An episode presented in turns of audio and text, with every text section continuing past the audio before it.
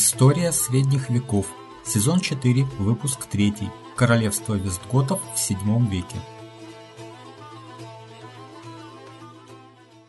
Здравствуйте, меня зовут Валентин Хохлов. Мы продолжаем цикл передач об истории средних веков.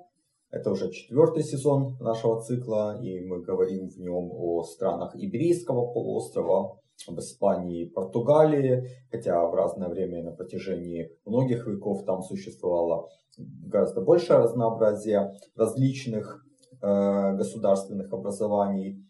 Э, основным источником для меня является книга известного историка испанского э, и не только историка, еще и общественного деятеля Альтамира и Кривеа, история Испании, также э, очень интересно есть передачи э, «Час истины», три передачи о королевстве Вестготов. Э, ссылку на эти выпуски на YouTube можно найти в описании к этому выпуску. Также я напоминаю, что у меня есть страничка на сайте Patreon. Если у вас есть возможность и желание поддержать этот проект, присоединяйтесь к числу моих патронов, подписывайтесь на ежемесячные пожертвования. И подписывайтесь, а, да, это страничка patreon.com касая VAL, подчеркивание KHOKHLOV. Э, и также подписывайтесь на мой канал YouTube, который можно найти по моему имени, Вайл Хохлов. Э, ну, а что касается вот э, этого выпуска, мы говорим о королевстве визготов в VII веке и начале VIII века, до самого конца его существования. Прошлый выпуск мы закончили на том, что умер король Ракарет в 601 году. Как раз вот начинается VII век. Трон перешел к его сыну Леуве II. Тогда это был еще совсем молодой человек, ему было около 18 лет. И как вот в прошлый раз я говорил, эм, переход э, Рекарета и э, большей части знати весткотов в католицизм из арианства произошел не слишком гладко. Все-таки сохранилась также арианская партия среди знати. Напряжение между ней и католической партией сохранялось до самого конца, кстати говоря, Вестготского королевства. И вот правление молодого Львова II произошла одна из самых драматических э, историй этого противостояния. Э, король получил полководству Витериху во главе войска завершить покорения византийского анклава. Я напомню, что византийцы тогда занимали, ну, у них осталась только прибрежная полоса, э, достаточно протяженная, вот, по южному и юго-восточному побережью из там э, остальных частей бывших владений византийских визготы их вытеснили уже, но вот прибрежные города еще оставались. Э, значит, вот Витерих, этот полководец, был убежденным арианином. Вместо византийцев он использовал власть над войском для осуществления военного переворота. В 603 году он свергнул Леову II, отрубил ему правую руку, а затем и казнил. Правил Витерих 7 лет не совершил ничего выдающегося. Да, он воевал с византийцами и вроде бы даже отбил у них город Бегаструм. Кстати говоря, если так судить, это не совсем даже прибрежная часть, это там на, ближе к юго-востоку. Э, но вот э, вроде бы он э, именно там от, отметился. Значит, дальше он пытался войти в союз с франками и выдать свою дочь за короля франков Теодориха II. Это, кстати говоря, внук знаменитой Брунгильды, вот эта вестготская принцесса, которая стала королевой франков и 40 лет почти воевала с другой королевой франков Фрадегондой. Так вот, этот Теодорих II, внук Брунгильды, в 606 году, значит, э, э, вроде как бы там э, дочь э, Витериха приехала для того, чтобы э, выйти замуж за молодого короля франков, э, но его бабке, то есть Брунгильде, девушка не понравилась. И ее отправили обратно, причем забрали даже ее приданное, не отправили обратно, а отправили саму девушку. И это было, конечно, оскорбление. Витерих в результате входит в союз с противниками Теодориха II, его братом Теодебертом II и еще одним королем Франком, франков Хлотарем II, вот как раз сыном Фредегонды. а также еще и с королем Лангобардов. То есть как бы довольно большая коалиция сформировалась против Брунгильды и Теодориха II. Но о событиях тех лет в королевстве франков мы подробно говорили в выпуске номер 4 первого сезона. Я вас отсылаю за подробностями туда. А мы возвращаемся в Испанию, и вот весной 610 года католическая партия берет реванш. На банкете их представители убили короля Витериха и возвели на трон герцога Нарбоны Гундемара. Гундемар правил чуть менее двух лет, умер естественной смертью в 612 году. Он продолжал, правда, политику своего предшественника, то есть он продолжал союз с королями Теодебертом II и Хлотарем II против Теодориха II. Значит, э, Гундемару наследовал Сисебут, тоже приверженец католической церкви. Если уже Гундемар пробовал наступать на византийские владения, но его непродолжительное царствие не позволило там достичь, получить каких-то результатов, э, то Сисибуту удалось взять под контроль визготов все побережье Средиземного моря от Картахены до Гибралтара. Таким образом, у византийцев осталась прибрежная полоска лишь на э, побережье Атлантического океана, то есть от Гибралтара до ну, примерно нынешнего Фаро в Португалии. Значит, э, в правлении Сисибута начались гонения на евреев. Э, если раньше в Испании евреев особо не притесняли, то Сисибут потребовал от них креститься под угрозой изгнания из королевства. Правил он почти 10 лет умер в 621 году, трон перешел к его молодому сыну Рекареду II. Но тут умер, видимо, естественной смертью в том же вот году. И на трон э, взошел, вернее, был избран, напоминаю, там, в общем-то, были выборы короля, был избран полководец Свентила. Э, он был женат на дочери Сисипута. Э, в принципе, его покойный король возвел в ранг герцога, то есть Тогда это был не феодальный титул, еще до феодализма далеко. Тогда это был титул скорее как полководец. Значит, и поручил э, Свинтиля э, командовать войском. Именно ему визготы обязаны теми победами над византийцами, о которых речь шла выше. Ну, по некоторым данным, Свинтила был сыном короля Рикареда I, значит, продолжил воевать с византийцами в годы его правления. Последний анклав империи на Иберийском полуострове был покорен визготами. Таким образом, э, королевство визготов стало занимать, в общем-то, можно считать всю площадь Иберийского полуострова, хотя северную часть э, визготы особо не контролировали, то есть там были те же такие полудикие племена, э, кантабры, астуры и особенно васконы, то есть баски. Значит, э, о Сисибуте и Свинтиле весьма комплементарно отзывается Исидор Сивильский, который жил в ту пору и, вероятно, был приближен к, ко двору. Но не все современники оценивали Свинтилу так уж позитивно. Э, и против короля возник заговор на севере. Возможно, еще одним поводом для заговора стало стремление Свинтилы установить практику престола наследия от отца к сыну вместо традиционной выборности королей. Когда Свинтила объявился правителем своего сына, часть знати во главе с Сисенандом восстала, вошла в сношение с королем франков Дагобертом и, опираясь на его помощь, свергла Свинтилу в 631 году. Легитимизировала это было на Четвертом Толецком соборе в 633 году, когда Свинтиле предъявили ряд обвинений, не заложили его и изгнали из королевства со всей семьей, еще и лишив всех владений. Сисенант, который все это, в общем-то, устроил.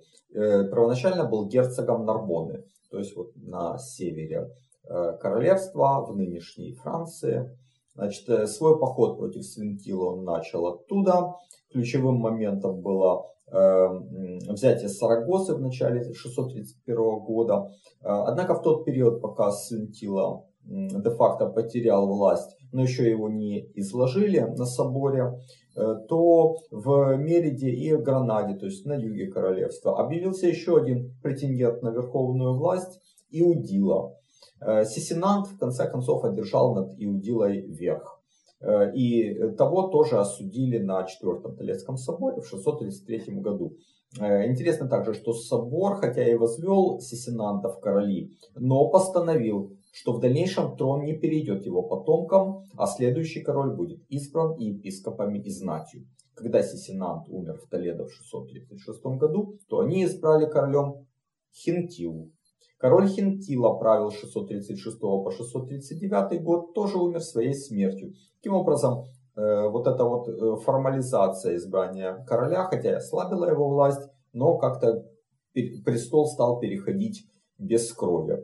Э, значит, Хинтила опирался на тех, кто его избрал, в первую очередь на духовенство. Но вот он правил недолго, получается, три года, порядка трех лет, но в его управление прошли аж два собора. Пятый и шестой Толецкие соборы. В 635 и 638 годах, соответственно. Может, датировка тут не совсем верная, может, он правил тогда немножко дольше, а может, соборы э, состоялись э, пятый немножко в другой год, но в общем расхождение в датах в источнике почему-то есть.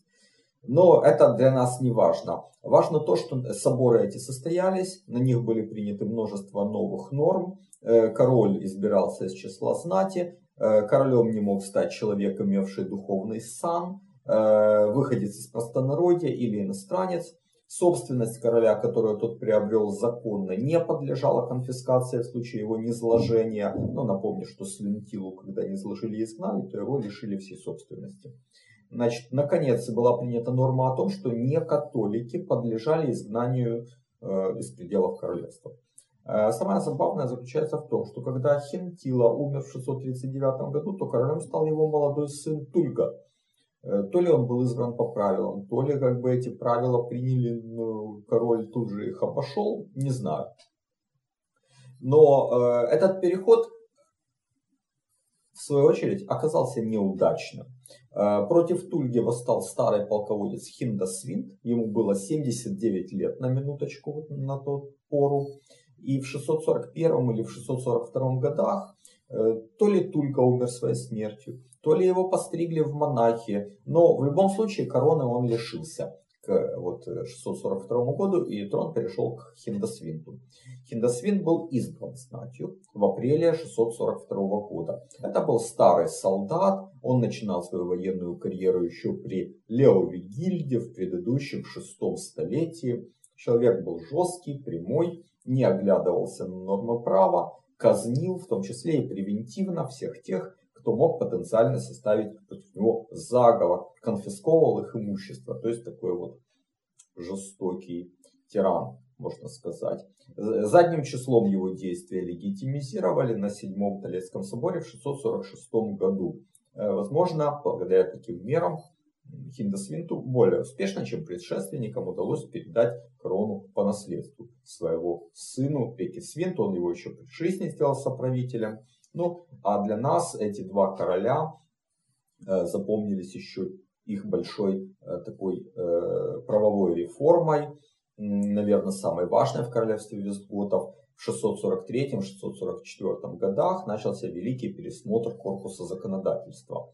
На тот момент он состоял из двух разных частей. Это была Вестготская правда еще времен Леувигильда, то есть свод законов для Вестготов.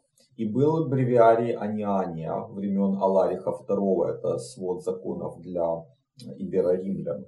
И они не были еще унифицированы. Вот э, Хиндасвинт умер в 653 году, э, трон без каких-либо э, проблем перешел к реке Свинту, и начата правления предыдущего короля реформа продолжилась. В результате в 654 году была издана э, юридическая книга, но мы ее сейчас называем Вестготской правдой. Ну вот в редакции уже 654 э, года.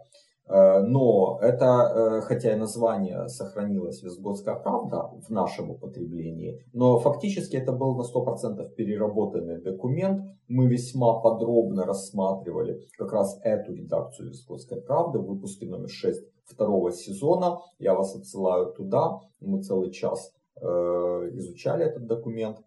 Пожалуй, вот эта вот именно кодификация, принятие этой редакции Песковской правды стало самым важным событием долгого правления э, реки Свинта. Король умер своей смертью в 672 году.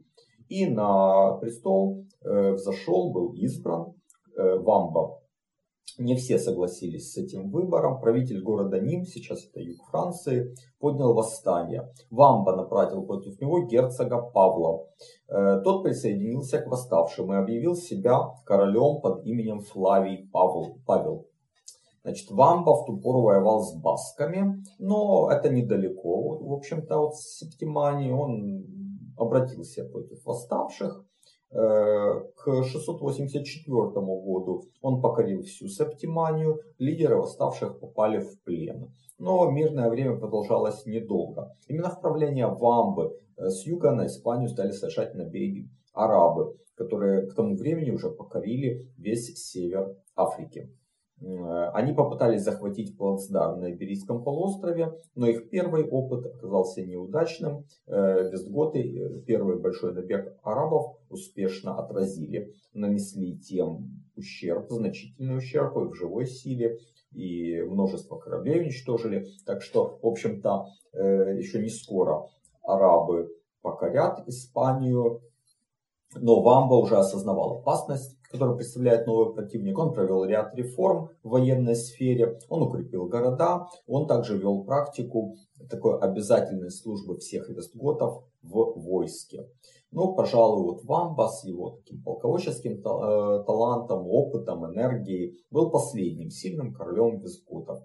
В 680 году он то ли серьезно заболел, то ли его отравили. Но, в общем, он э, оказался сильно ослаблен и утратил бразды правления еще при жизни.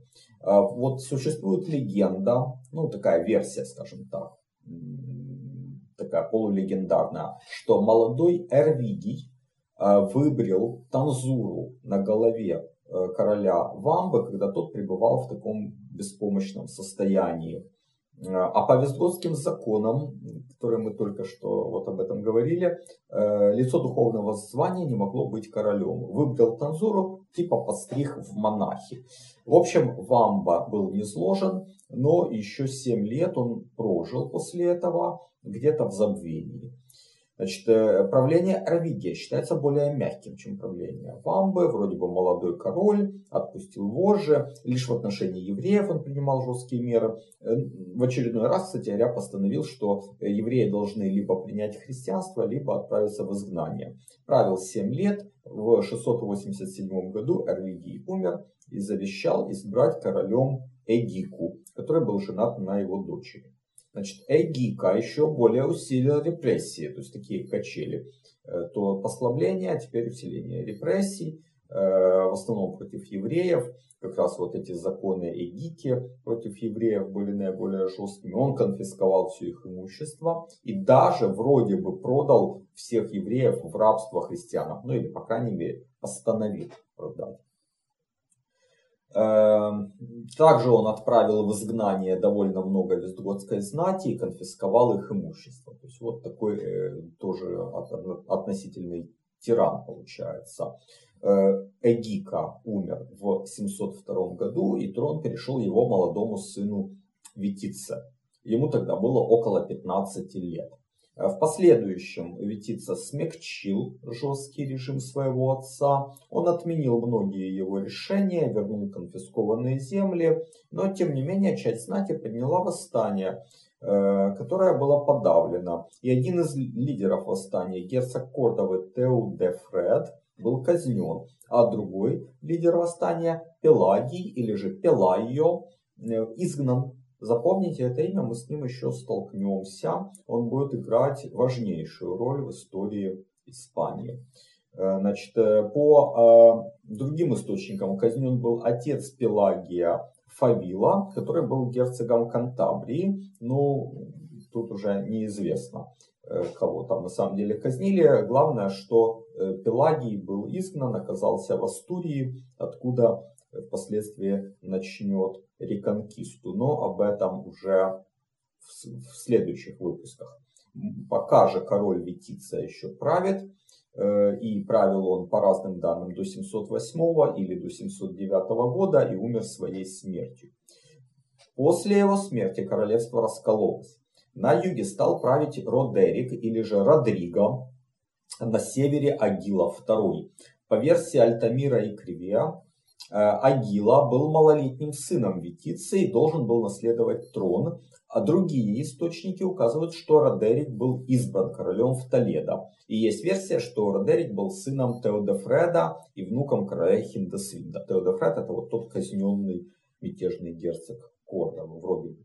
Но это версия. Так или иначе, Родерик закрепился в Толедо, э, но сразу встретил оппозицию на юге полуострова.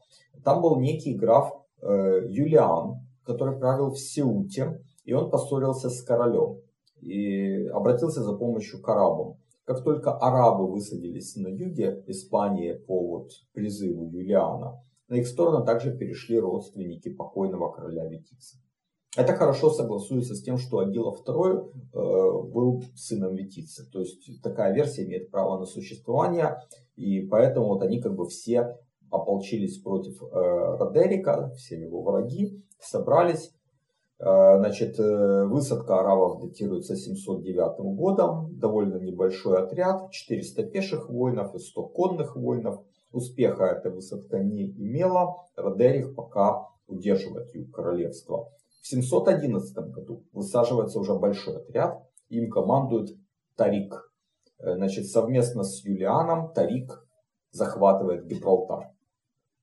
Это важный такой поворотный момент. Оттуда войско идет к Кордове, разбивает небольшой отряд вестготов, но основные силы Родерика находились на севере, во главе с самим королем, потому что он воевал то ли с басками, то ли с Агилой. И вот Родерик спешно поворачивает на юг против арабов, и 19 июля 711 года встречает их основные силы у реки Гвадалета. Э, армии сторон были сравнимы. Вестготы вполне могли бы одержать победу, но произошла измена части войск Родерика. Э, вроде бы их подкупили посланцы Альгилы. В итоге вестготы были разбиты. Король бежал в сторону Кордовы, попытался собрать еще силы против арабов, но был разбит вторично. И это уже, конечно, э, значительный кризис и практически уже половина поражения вестготов, а может быть и большая часть поражения уже произошла там. Тарик осадил Кордову, встретил там сильное сопротивление, оставил часть войск, э, а сам отправился на север, к Толедо. Э, арабы сумели довольно быстро овладеть столицей вестготов, через два месяца сдалась и Кордова. Король Родерик укрылся в Мериде и собирал новое войско. По одним данным, вообще-то в 711 году Родерик погиб, но вот Альтамира и пишет, что он э, отправился в Мериду, собирал войско, и Тарик обратился за помощью к своему начальнику, правителю Мавритании Мусе.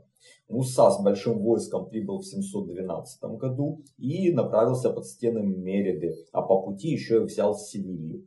А Мерида сопротивлялась довольно долго, почти год, но арабы затем взяли ее штурмом. Далее Мерид, из Мериды Муса, а из Толеда Тарик объединяются э, и идут на север, в провинцию Саламанка, где вроде бы в ту пору находился король Родерик. И там у Сего-Юэлы в сентябре 713 года они настигли войско вестготов, разгромили его и, э, скорее всего, в этой битве король Родерик погиб. Вот это вот версия Альтамира и Кривия. Значит, на Википедии изложена другая версия, что Родерик погиб в 711 году.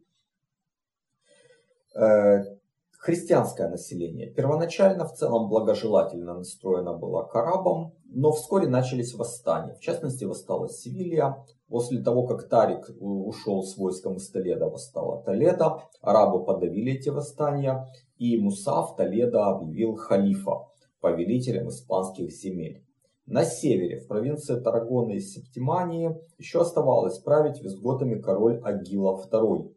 Но в том же 713 году арабы предприняли поход на север. Они взяли Сарагосу, в следующем 714 году Лиеду, это город на западе нынешней Каталонии, и вот после 714 года король Агила не упоминается в источниках. Возможно, он погиб как раз в этот период в битве с арабами. Между 714 и 721 годами вестготами на севере правит некий Арку. Хотя мы можем уже считать, что после 711 года королевство вестготов де-факто прекратило свое существование. Остались только отдельные анклавы. Э, вот э, некоторые считают, что этот Ардо э, это то же самое, тот же самый человек, что Ардобаст, который позднее возглавит христиан в Аль-Андалусе, как в правлении арабов, как вот представитель такой христиан. Но полного доверия к этой версии нет. Связь Арда и Агилы II тоже непонятна. Есть версия, что Арда это его младший брат и, соответственно, сын Витицы. Но в любом случае он управлял остатками Каталонии и Септимании около 7 лет. Причем вот Каталонию вискоты потеряли в первые два года его правления. Э, в 716 году арабы перевалили уже за Пиренеи, начали покорение Септимании. Э, в 719 году взяли Нарбону, чуть позднее взяли Каркасон, Ним. Поэтому так условно конец правления Арда и полное покорение вестготов арабами относят к 721 году. На этом можно было бы завершить историю этого славного королевства вестготов, если бы не одно но. А, значит, если вы будете в Севилье, я уверен, что обязательно посетите Аль-Казар, главную такую достопримечательность. Ну, может быть, наряду с собором, но, наверное, самую известную все-таки достопримечательность Севильи.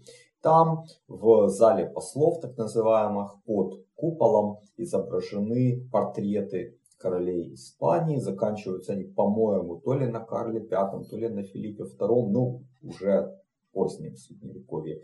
А дальше по такой обратной цепочке мы доходим, там и короли Леона, Кастилии, Астурии. Вот первый король Астурии Пелайо, но это не начало. А до него последний король Вестготов и дальше идут короли Вестготов. То есть мы видим непрерывную цепь королей Вестготов, потом Астурия, Леон, Кастилия, Испания. И для короля Испании их королевство это было продолжение королевства Вестготов. Поэтому можно считать, что нынешняя Испания это хоть и далекий, но прямой потомок королевства Вестготов. И эту связь времен мы проследим более подробно в следующих выпусках. На этом вот с королевством Вестготов мы знакомство закончили. В следующем выпуске мы посмотрим на его такую социальную, экономическую жизнь, на общество того времени а затем уже будем переходить к событиям э, арабского владычества и реконкисты. Я благодарю вас за внимание. Подписывайтесь э, на мой канал в YouTube, Вэл. Присоединяйтесь к моему сообществу на сайте Patreon, patreon.com, касая VAL, подчеркивание KHOKHLOV. Оставайтесь на моем канале и до новых встреч. До свидания.